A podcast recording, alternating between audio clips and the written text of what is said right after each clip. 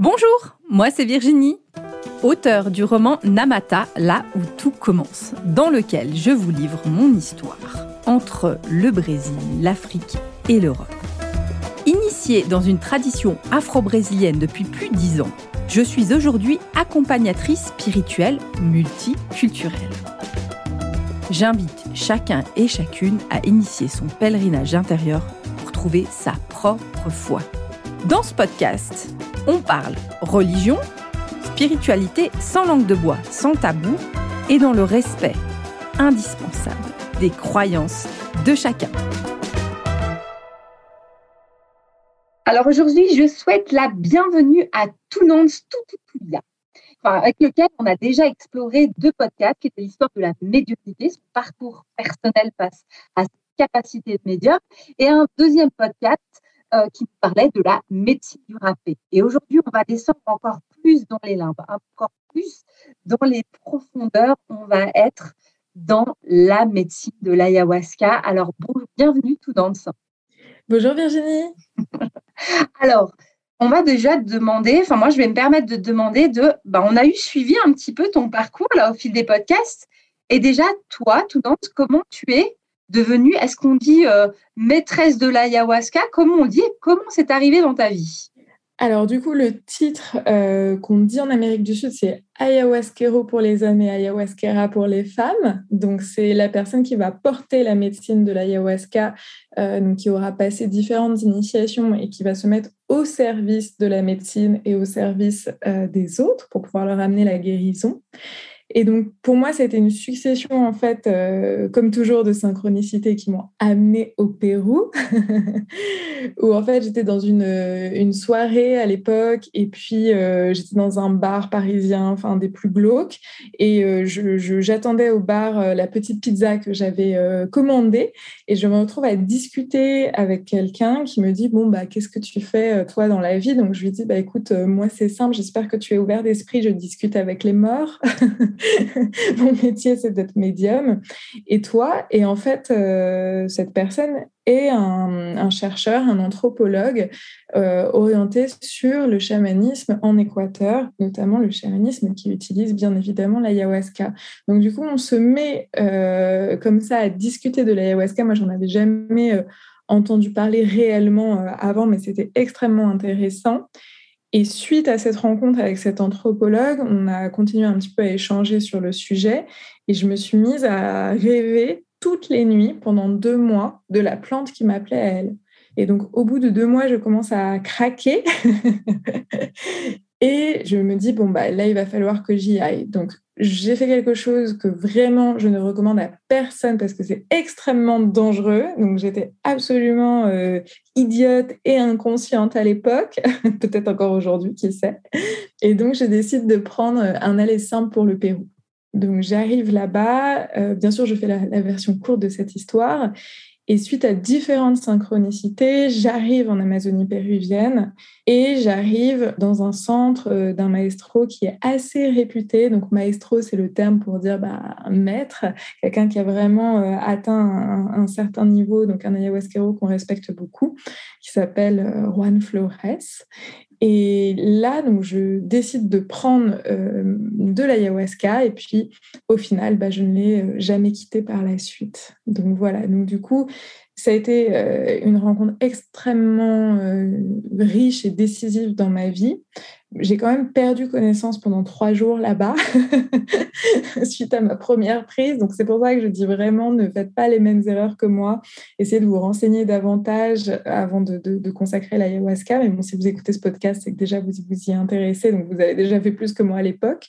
Et puis après, bah, je j'ai continué avec d'autres ayahuasqueros mon apprentissage.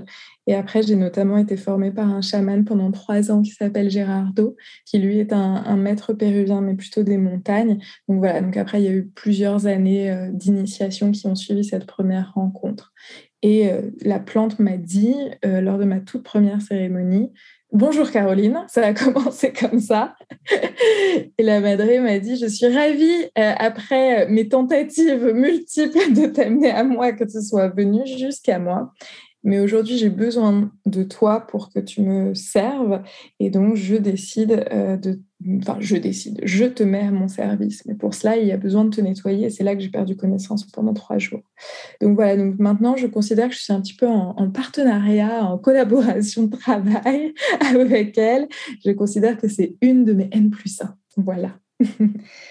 Donc là tu nous partages donc l'ayahuasca ce que tu appelles aussi la madré hein j'entends quand on Donc, qu'est-ce que c'est l'ayahuasca? Qu'est-ce que c'est la médecine de l'ayahuasca? Qu'est-ce que c'est la madré Alors, ce sont des questions très intéressantes, Virginie.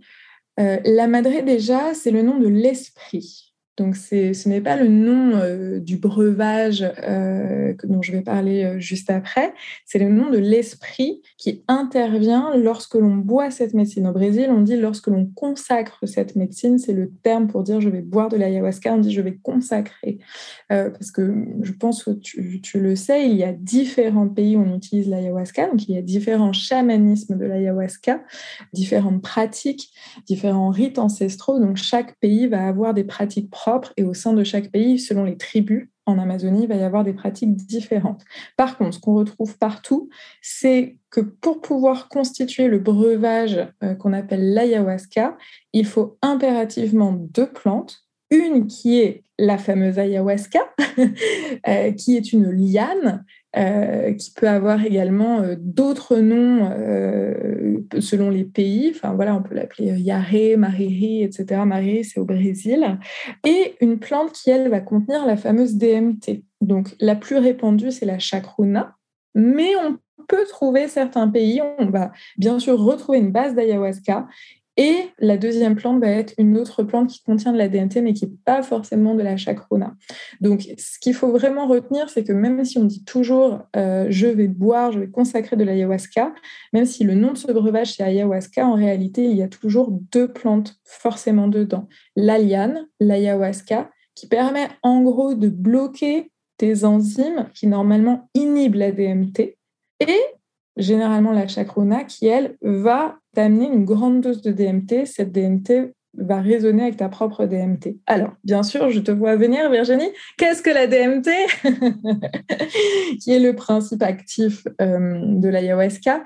Donc, la DMT, on pourrait appeler ça la molécule de l'esprit. Ce qui est important de retenir, c'est que c'est une molécule qui est sécrétée par l'ensemble des êtres vivants. C'est-à-dire que toi, Virginie, tu sécrètes de la DMT, comme moi, comme euh, peut-être tes animaux, si tu en as, ou tes plantes vertes. Tous les végétaux, tous les animaux, y compris bien entendu les êtres humains, sécrètent naturellement de la DMT. Donc c'est une substance que notre corps, notre cerveau connaît parfaitement. Sauf que on sécrète de la DMT au quotidien, mais c'est justement inhibé par des enzymes pour pas être en état de transe quand tu vas au boulot ou quand tu vas à la poste ou payer tes impôts. Donc pour éviter cet état de transe de manière permanente, notre corps sécrète des enzymes qui vont inhiber la DMT. Sauf quand on est, quand on meurt, quand on accouche ou quand fait une expérience de mort imminente, à ce moment-là, notre corps va sécréter beaucoup plus de DMT et va arrêter de produire les enzymes qui inhibent la DMT. Et c'est là où on rentre dans un état de conscience modifié. Donc c'est pour ça qu'il y a une blague au Brésil où on dit euh, finalement aller boire de l'ayahuasca, c'est presque plus naturel que d'aller boire du thé. Parce que contrairement même à des compléments alimentaires comme du magnésium ou du fer ou ce genre de choses que le corps ne produit pas, dont il a besoin mais il ne le produit pas, nous produisons la DMT. Donc prendre de l'ayahuasca, c'est augmenter la quantité de DMT en soi, bloquer les enzymes qui d'habitude inhibent la DMT, mais par contre c'est un phénomène qui est, je dirais, alors bien sûr, je vais le prendre avec des pincettes, mais relativement naturel, c'est-à-dire que le corps connaît cette substance active.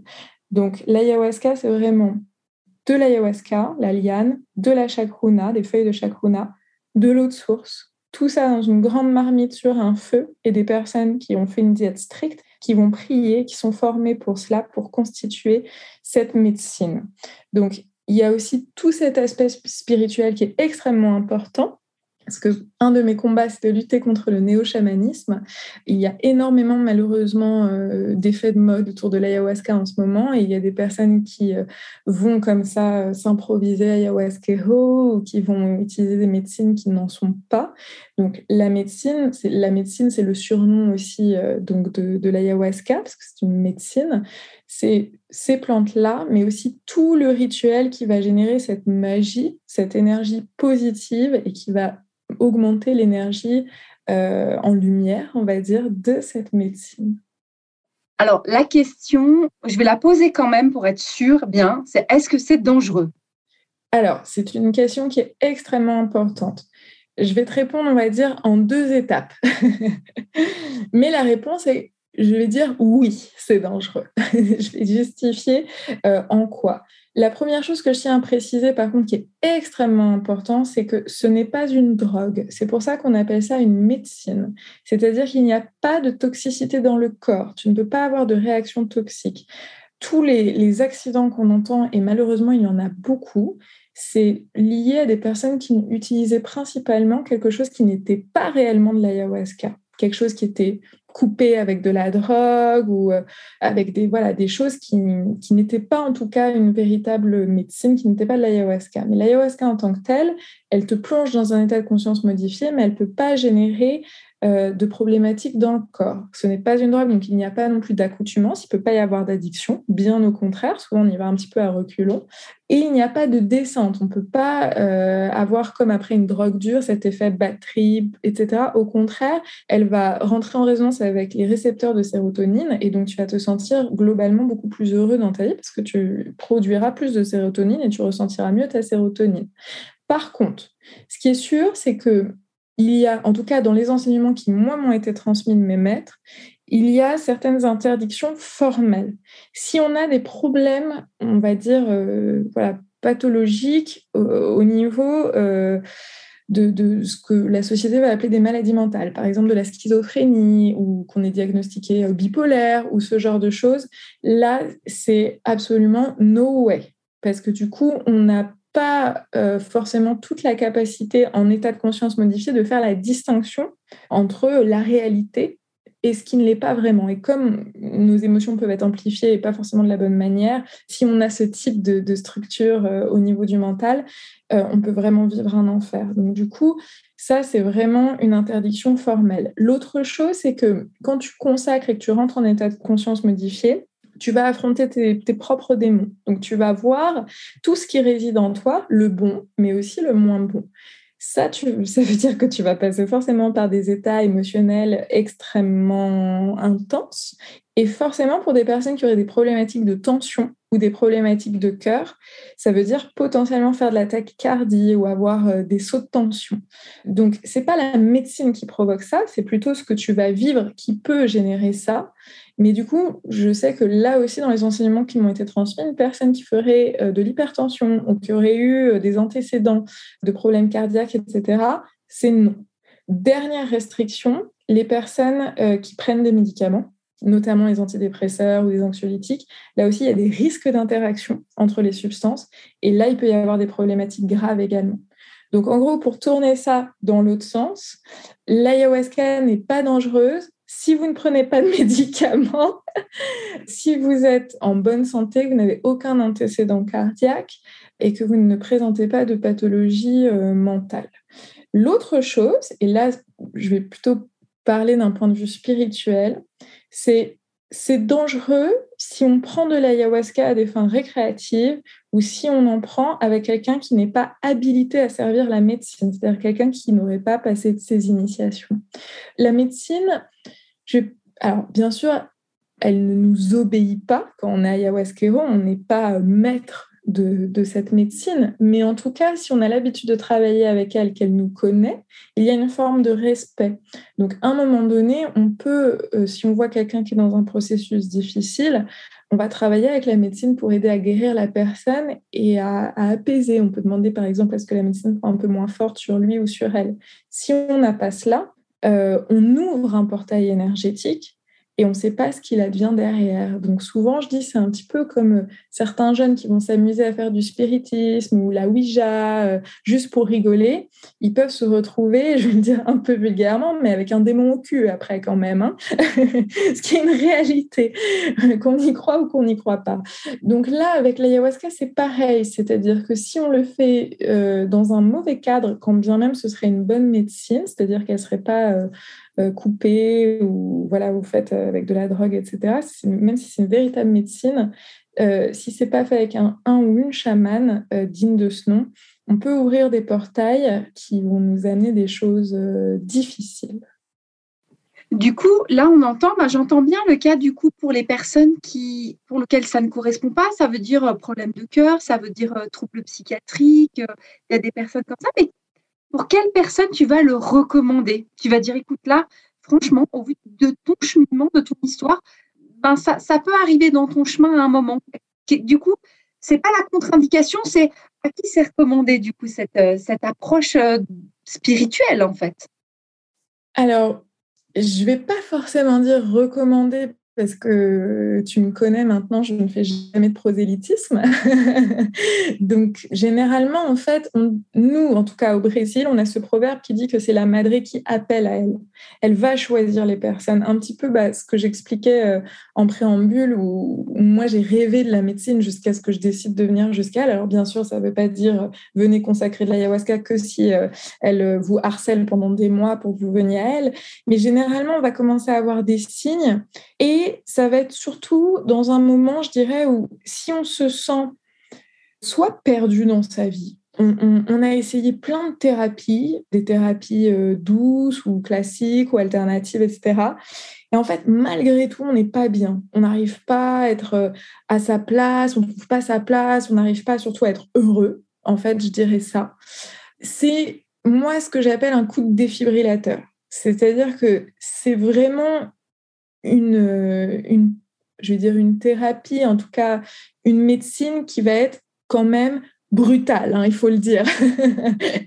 si vous êtes euh, euh, fait, comme on dit au Brésil, fait de cristal, que vous êtes une petite nature, n'allez pas vers l'ayahuasca, d'accord? Est-ce que c'est brutal ou est-ce que c'est confrontant, en fait? C'est très confrontant quand on entend par brutal. Ouais, c'est plutôt confrontant, je te l'accorde. C'est juste que c'est confrontant et c'est ça, ça, peut être quand même difficile dans le corps. C'est-à-dire qu'on peut se mettre à vomir pendant trois heures non-stop. Donc, c'est par brutal, j'entendais plutôt ce côté-là euh, dans le corps, mais en effet. Ah ouais, même physiquement, ouais. Physiquement, c'est dur. Hein. Ça peut être vraiment difficile. Euh, le corps est éprouvé parce que, pareil, on a un, dicton en Amazonie, on dit que la médecine va venir t'essorer comme un torchon sale et mouillé pour sortir l'eau croupie de toi. Donc, c'est vraiment cette image d'être tordu. On dit qu'elle casse les structures pour pouvoir te reconstruire derrière de la meilleure manière pour toi, pour que tu sois heureux. Mais il y a ce côté extrêmement confrontant. Euh, donc, du coup, je dirais, si vraiment on est dans un moment donné, on n'a peut-être plus d'espoir, on a essayé beaucoup de choses, euh, ça ne fonctionne pas, qu'on a besoin d'avoir une sorte d'électrochoc et qu'on se sent d'aller euh, s'affronter soi-même, qu'on a presque envie, euh, je dirais, d'en découdre, là, c'est vraiment le bon moment. Après, elle a aussi de, quand même de très, très bons résultats sur les personnes dépressives, justement parce qu'elle va ouvrir le cœur, elle va mettre de la sérotonine. Donc, sur, euh, euh, sur toutes les problématiques assez émotionnelles, pour les personnes qui n'arrivent pas à se remettre euh, d'une rupture ou d'un deuil, ça va aussi beaucoup aider. C'est vraiment dans ces cas-là quand même qu'on va conseiller. Il y a aussi la guérison des addictions où elle fait des miracles pour les personnes qui ont voilà, beaucoup de, troubles au niveau addictif. Et il y a le dernier cas, alors là vraiment par contre, euh, il faut choisir l'endroit, le chaman, il faut énormément se renseigner, d'autant plus avant de faire ce processus-là.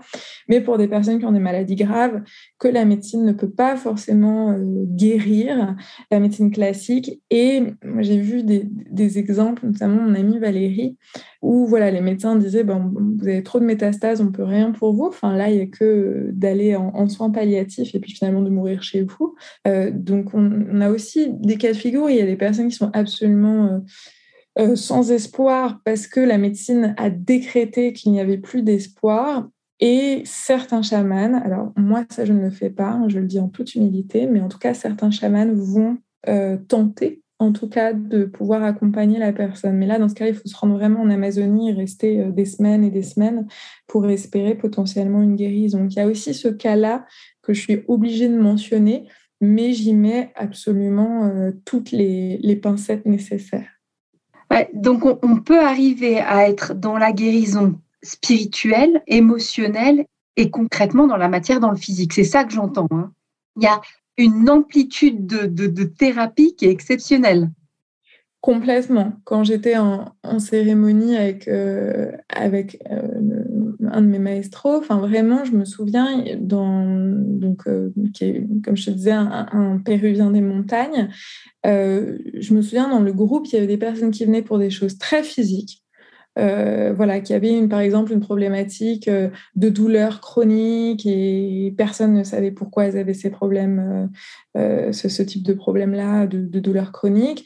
D'autres personnes qui venaient pour des cas de dépression sévère et d'autres personnes qui venaient plutôt en quête de chemin spirituel et qui avaient plutôt des questionnements sur leur mission de vie, sur leur place, sur leur chemin. Donc, c'est à peu près ce type de population que j'ai pu croiser chez mon maître. Du coup, Tounance, ça se passe comment une cérémonie? En tout cas, ben, j'imagine chez toi, il y a peut-être différentes, euh, différentes façons de faire ou comment ça se passe? Si on va pour faire une cérémonie, comment ça se déroule?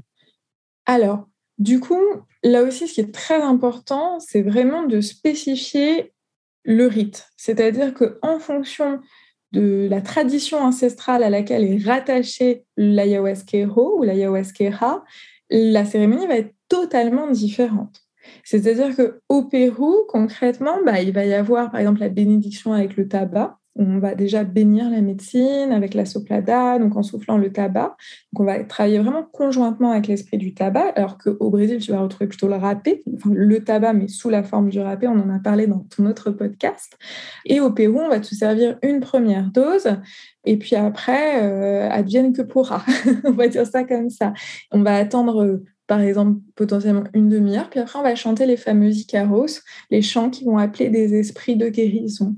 Donc on va être sur quelque chose d'assez épuré, où on va vraiment avoir la voix, la voix euh, de ceux qui sont habilités à chanter euh, pendant la cérémonie. Euh, ça va durer plusieurs heures, et puis à la fin on va clôturer notamment avec des parfums, avec l'usage de certains parfums. Ça, c'est un rite qu'on ne va par exemple pas du tout retrouver, je pense notamment dans, la, ce qu'on appelle la ligne au Brésil de Santo Daime, euh, où ça va être beaucoup plus dansant, beaucoup plus chantant à la brésilienne, souvent avec des guitares, avec des tambours, euh, et où il va y avoir ce qu'on appelle différents services, différentes prises de médecine pour aller à chaque fois passer un palier quantique. Donc, ce qu'on appelle l'arc de la médecine, c'est-à-dire la cérémonie suit un arc énergétique. Donc, au début, ça commence doucement, tu t'harmonises, et puis après, les effets sont de plus en plus forts. Puis après, il y a un moment où ça se stabilise, c'est ce qu'on appelle le plateau, et puis après, ça redescend tranquillement, donc ça forme une sorte d'arc. L'arc est totalement différent selon un rite péruvien ou un rite brésilien. Au Brésil, on dit que c'est un peu comme une fusée, tu vois, ça ne cesse de monter jusqu'à la fin, alors qu'au Pérou, tu vas commencer très fort, et puis après, ça se stabilise.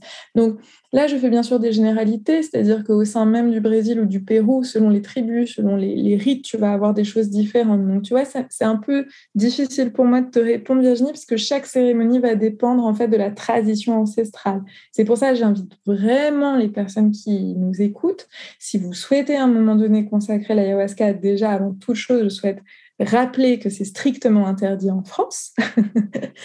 et donc, c'est totalement illégal en France. Donc, il faut vous rendre euh, en Amérique du Sud. Et en Amérique du Sud, déjà, la première chose à faire, quoi qu'il arrive, c'est vous demander l'endroit où vous souhaitez, par exemple, consacrer l'ayahuasca, à quelle tradition est rattaché le, le chaman qui va faire la cérémonie. Si vous voyez un gringo qui vous répond bah, je me suis formé moi-même ou quoi, fuyez, fuyez immédiatement, d'accord? Par contre, quelqu'un de sérieux vous dira, bah voilà, moi j'ai passé mes initiations, par exemple chez les Yawanawa au Brésil ou chez les, les les Achaninka au Pérou, enfin voilà, chez tel ou tel maître, chez tel ou tel maestro, euh, je viens de telle ligne ou en Équateur, en Colombie, euh, mais en tout cas vraiment demander un petit peu le CV euh, du chaman qui va vous servir euh, la médecine. Et en fonction de ce qu'on appelle la ligne chamanique d'où vient, dont, dont vient l'ayahuasquero, l'ayahuasquera, vous en saurez davantage sur le rite. Et vous pouvez justement demander comment se passe la cérémonie. Combien il y a de services de médecine? Est-ce qu'on ne sert que la médecine de l'ayahuasca ou est-ce qu'elle est couplée, par exemple, avec du tabac, avec du râpé ou avec d'autres médecines, ou le, cambo, par exemple, qui est le, le, venin de grenouille? Mais c'est très important de demander à l'avance et il peut donc pas y avoir de généralité. Ça dépend de chaque, chaque pays, de chaque tradition. Je me permets du coup de rebondir sur quelque chose, tout le monde, tu parles tout à l'heure, tu l'as glissé, hein, tu nous as dit, oui, on va peut-être vomir pendant trois heures. Et c'est un petit peu la vision qu'on peut avoir de l'ayahuasca où on, vomit tripes et boyaux. Et en fait, quel est le lien entre finalement cet acte de vomir et un acte spirituel? Donc, qui est complètement dans la matière, qui est dégueu, qui est pas agréable. Et il y a quoi de spirituel dans cet acte de, de vomi? Alors, en effet, déjà, ça, me rappelle ce que je dis souvent, c'est quand on vomit sous l'effet de l'ayahuasca, ça ne ressemble jamais à quand on vomit parce qu'on s'est pris une cuite ou qu'on a eu une gastro euh, après Noël. déjà, ça ne ressemble pas à ça. Donc, je souhaite rassurer les personnes. En fait, si tu veux, quand la médecine va commencer à faire effet, quand tu vas commencer à ressentir les effets de l'ayahuasca que tu as consacré, tu vas être donc ce qu'on appelle en état de conscience modifié. Donc, moi, j'aime bien appeler ça un état d'hyperconscience, c'est-à-dire qu'à aucun moment tu vas faire des choses que tu n'as pas envie de faire. Sinon, ça veut dire que c'est mal cadré par le chaman. Mais tu vas être plutôt hyper conscient de tes émotions, de ton corps. Tu vas par exemple ressentir chaque cellule de ton corps ou tu vas sentir comme un animal euh, les odeurs qui peuvent être à, plusieurs kilomètres. Enfin, tu as vraiment une expansion de conscience, une expansion des sens. Et donc, du coup, quand tu vas contacter quelque chose de négatif que tu portes, ça peut être soit la mémoire d'un ancêtre. Par exemple, tu vas d'un coup, sous ayahuasca, tu vas avoir hyper mal à la jambe, tu vas te demander ce que c'est, tu n'as jamais eu mal à ta jambe de ta vie, et là, tu vas entendre la madré te dire Ah, mais c'est Papy Michel, il a, il a perdu la jambe pendant la guerre, ça a traumatisé toute la famille, personne n'en a parlé parce que c'était un secret. Enfin, il y avait un tabou là-dessus, mais en réalité, tu portes cet héritage. Et là, tu vas contacter donc des choses que tu peux avoir d'un point de vue physique à des émotions ou à des blocages dans ta vie. Tu peux aussi bien sûr contacter euh, ta tristesse ou voilà différentes choses, mais en tout cas, tu vas être très conscient de toutes les choses où tu peux habituellement te voiler à face ou que tu ne veux pas voir ou des choses dont tu n'as pas connaissance. Je parlais notamment de, de Papy Michel. Et là, à ce moment-là, soit tu arrives à transmuter, c'est-à-dire que tu arrives par exemple à, accorder un pardon ou à faire une sorte de pacte avec toi-même, euh, tu vas ressentir de l'amour, donc tu vas réussir à guérir tes plaies émotionnelles. Soit si c'est trop lourd, je vais prendre un exemple, par exemple, de participants qui disaient qu'ils avaient pu avoir une relation extrêmement toxique avec leur mère ou avec leur père, avec de la violence, etc. Là, il faut juste évacuer, en fait, la charge euh, de, la violence qui a été euh, ingérée, justement, j'ai envie de dire, pendant des années. Et à ce moment-là, c'est comme si la madré allait concentrer l'énergie au niveau de ton plexus solaire. Ça se passe vraiment au niveau du plexus.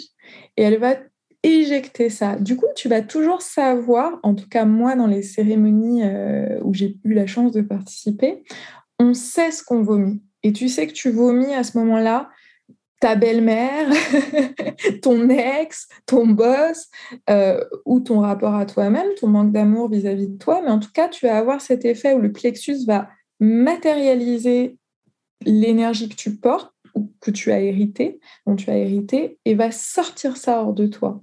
Et c'est pour ça qu'on laisse jamais une purge d'une personne dans l'espace où on fait la cérémonie. La purge est immédiatement sortie par euh, les assistants du chaman ou encore mieux par la personne elle-même. Mais en tout cas, tu vois, c'est vraiment comme si à un moment donné, la magie opère et ta charge est matérialisée dans ton plexus et tu vomis pour expulser ce que tu portais. Donc non seulement tu sais ce que tu vomis, mais surtout, ça fait un bien fou.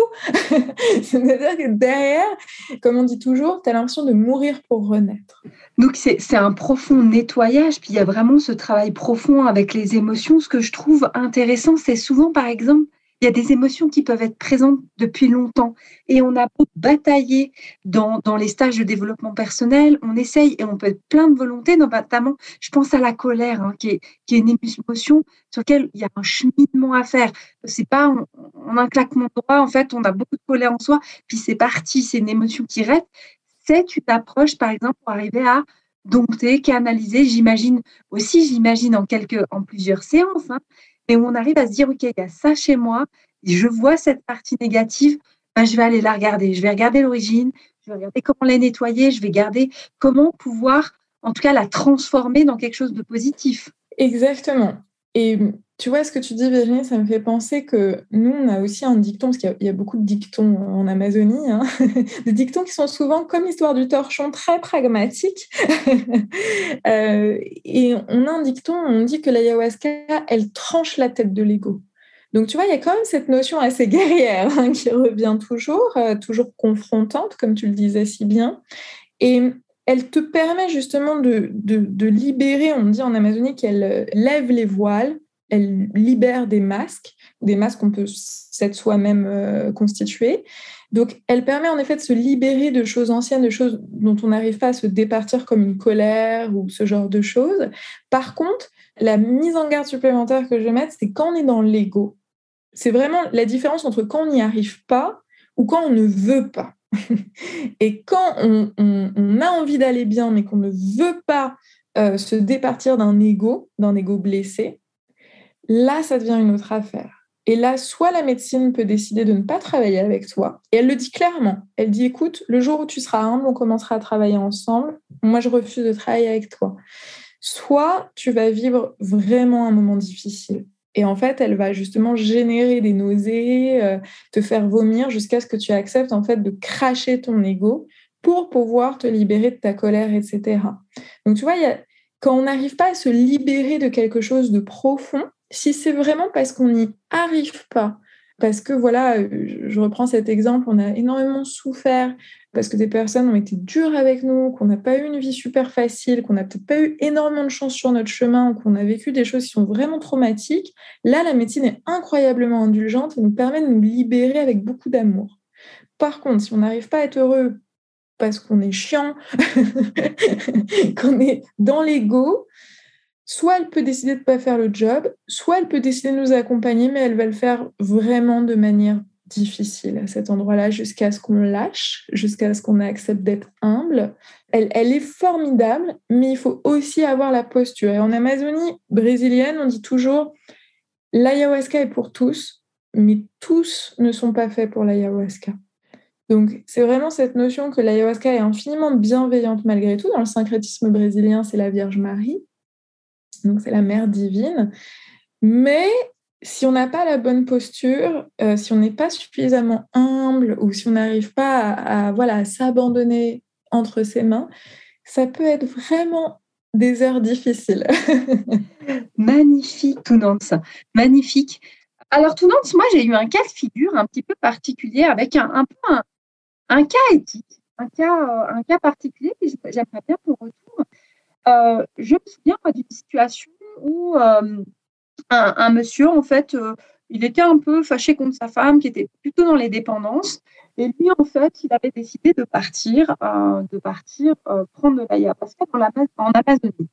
Et en fait, moi, je me dis, est-ce que c'est pas en fait tricher où il y en a un qui a une dépendance, puis l'autre qui en a une, mais il y en a un où ça donne en fait de la bonne conscience. En fait, est-ce que c'est pas prendre une drogue avec la bonne conscience que c'est spirituel?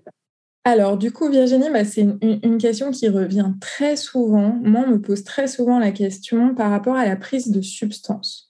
Donc, je vais te donner, bien sûr, uniquement mon point de vue. C'est-à-dire que moi, de mon point de vue, en fait, pour que l'être humain puisse euh, survivre sur Terre, il est dépendant de substances qui sont absolument toutes multiples. Par exemple, pour moi, l'eau, c'est une substance étrangère. On a besoin de boire chaque jour de l'eau, on a besoin de respirer de l'air, on a besoin de manger de la nourriture pour pouvoir survivre. On a besoin de certaines molécules, de, de certaines vitamines, de certains compléments alimentaires.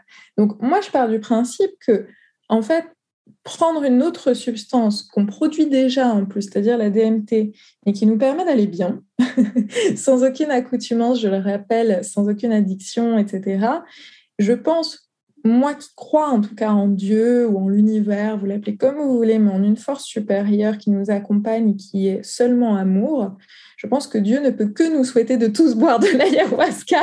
Et surtout, je pense que certains gouvernements dans le monde auraient bien besoin de prendre de l'ayahuasca pour ouvrir leur cœur et leur esprit.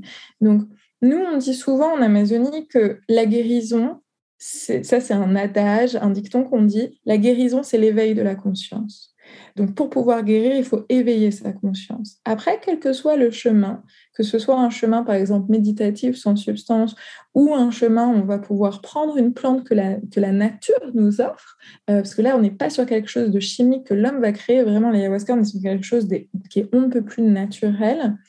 Euh, bah, finalement, ça va vraiment aller dans ce sens d'éveil de conscience. Donc, quel que soit le chemin choisi, moi, j'invite toujours, en tout cas, un discours de tolérance et de dire, bah, moi, je respecte les personnes qui ne veulent pas ou ont peur de rentrer en état de conscience modifié particulièrement intense. Et pour ceux qui le souhaitent, pourquoi ne pas utiliser la mère nature qui nous met ça à disposition de manière à pouvoir devenir une meilleure personne et pouvoir être euh, encore plus proche de notre prochain? Donc, moi, je pars de ce principe-là que euh, je ne suis pas pour toutes les substances, loin de là, mais si les plantes euh, sont issues voilà, de notre mère nature qui nous met ça à, disposition pour pouvoir guérir nos maux, pour pouvoir éveiller notre conscience, pourquoi s'en priver? Je ne vois absolument aucune excuse valable à cela, aucune justification. Et ça rejoint en fait de ne pas le faire à des fins récréatives, mais avec une vraie vocation spirituelle. Tout à fait, parce qu'il me semble que j'en parle dans le podcast que tu avais réalisé sur le râpé. Autant la médecine de l'ayahuasca est infiniment bonne, autant à partir du moment où on lui manque de respect, et donc où par exemple la prendre de manière récréative, ce qui ne viendrait absolument pas à l'idée des Indiens, hein, mais dans notre monde occidental, ça pourrait euh, venir à l'idée de certains, d'ailleurs c'est déjà le cas, à ce moment-là, on dit que la plante punit. Et là, ça peut devenir vraiment difficile. Je vais, donc j'ai vu beaucoup de choses hein, évidemment dans mon chemin. Je vais dire, je vais utiliser ce mot récréatif parce que c'est intéressant parce qu'on peut se dire, on peut se dire ah oui moi je vais pas le prendre de manière récréative parce que je vais chez Michel. Michel il est super et puis on va passer une soirée très spirituelle. C'est pas forcément le prendre avec légèreté dans le sens euh, pour s'amuser. En tout cas c'est déjà pour moi la notion récréative. Donc tu me reprends s'il y a quelque chose, hein, mais c'est déjà de ne pas avoir à poser une intention claire et comme tu le dis, c'est de ne pas d'abord vérifier la personne avec qui on le fait et dans quel cadre. Et c'est même pas, on est déjà dans le récréatif. Exactement, parce que je, vais prendre un horrible exemple, une horrible métaphore, mais imaginons, on se dit, euh, j'ai envie d'aller mieux, donc du coup, euh, je vais prendre euh, des bouteilles de vin mais je ne sais pas quelle quantité je vais faire au hasard. Et bien, ça revient un petit peu à ça. C'est-à-dire que si on n'a pas une intention claire, en effet, qu'on dit juste, ah, j'ai envie d'aller bien, donc je vais prendre l'ayahuasca avec. Euh, Monsieur Michou, mais qu'on n'a pas posé, voilà, avec un travail en amont, une intention réelle de travail, hein, c'est le mot au brésilien, en brésilien, dit trabalho pour cérémonie, on dit c'est un travail spirituel qu'on va faire. Euh, donc on est loin vraiment du domaine récréatif et qu'on le fait avec quelqu'un en effet qui n'est pas habilité à faire ce travail spirituel, il y a une sorte de roulette russe, c'est-à-dire qu'on ouvre un portail et on ne sait pas qui vient. Avec un peu de chance, on a quelques bons esprits qui viennent et on peut pas trop mal s'en sortir. Si on a un peu moins de chance, même si on pensait pas initialement manquer de respect à la madré, on ne réalise pas un cadre spirituel cohérent avec sa prise et ça peut ouvrir des portails où il y aura des esprits dangereux qui peuvent venir. Je vais me permettre de partager une anecdote que j'ai faite parce qu'évidemment, je ne sais pas si ça t'est arrivé, mais moi, ça m'est arrivé de faire évidemment une fois une prise d'ayahuasca. Et dans un cadre, alors pour le coup, c'est pour ça que je revenais sur récréatif, c'est qui était plutôt d'une manière innocente, peut-être avec curiosité. Et évidemment, dans un cadre que moi, je croyais sécure, mais euh, je n'avais pas cette conscience en fait de cette initiation. C'est pour ça que je trouve que ce podcast est hyper important. Et j'étais sortie évidemment de cette cérémonie. Je vais pas vous mentir, moi, je n'avais pas eu de grande conscience, de pas eu de grande révélation. Euh, mais en fait, ce qu'elle m'a offert, la plante, ça a été, je sais pas, trois jours après. Donc, j'étais un peu décalée à côté de moi, mais j'étais pas bien. Et le truc basique qui m'arrive, c'est je dois. Euh, mes voisins m'avaient laissé la clé de la maison. Il y avait un relevé de compteur. Je ne sais pas si ça se fait aussi en France. La personne, l'équivalent de l'EDF, qui doit vérifier les compteurs. Et j'avais la clé de chez mes voisins et j'accompagne la personne de l'EDF, sauf que je ne savais pas que les voisins avaient fait un trou dans leur sol. Donc en fait, moi, je suis tombée dans le trou. J'ai réussi à me retenir. Et en fait, j'ai eu juste un moment ce flash où en fait j'avais les pieds qui pendaient dans la pièce du dessous et le corps en haut. J'ai eu peur, évidemment, je suis remontée, je me suis un peu fait mal. Mais en fait, le, flash que j'ai eu, c'est là, tu entre deux mondes, en fait. Et je l'ai eu physiquement, à un moment d'être entre deux espaces et de dire c'est dangereux parce que je me suis. Enfin, ça m'a quand même. C'était drôle parce qu'il y avait quelque chose de l'ordre du griffer des cuisses. Et c'était ce message-là à ce moment donné. Je ne te cache pas qu'après, j'en ai plus jamais repris parce que c'était, c'était quelque chose où, finalement, pour moi, l'enseignement est venu sur c'est pas comme ça. Et c'est pas de cette manière-là si ça doit s'ouvrir, ce ne sera pas comme ça. Et ça m'a, j'ai, aimé moi cette mise en garde de la, de la plante. j'ai, heureusement, j'ai pas eu grand chose, mais, mais de dire, j'étais pas partie. En fait, j'étais juste partie avec curiosité et innocence. C'était ça moi qui m'avait, qui m'avait motivée. J'ai pris la conscience quand même de non, c'est pas que ça en fait. On doit être beaucoup plus profond, beaucoup plus profond ça dans, dans sa démarche en fait. Complètement. Après, je, pense qu'en plus, tu as eu énormément de chance, Virginie, parce que j'imagine que tu étais déjà dans un parcours spirituel, donc tu avais déjà quand même des liens avec des esprits protecteurs.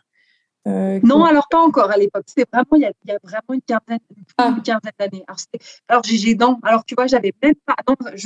c'est là où je me suis dit, bah, ça a été une des révélations pour dire, à un moment, les traditions, c'est dans des chemins traditionnels. Effectivement, tu sais que le néo-chamanisme, on arrête voilà, c'est pas dedans. C'est pas. Ça a été une prise de conscience de dire ça sert à rien d'aller faire des, stages si on est moins bien après. Moi, ça a été une grande révélation. Puis des fois, les gens viennent me dire mais je viens faire, j'ai fait un stage.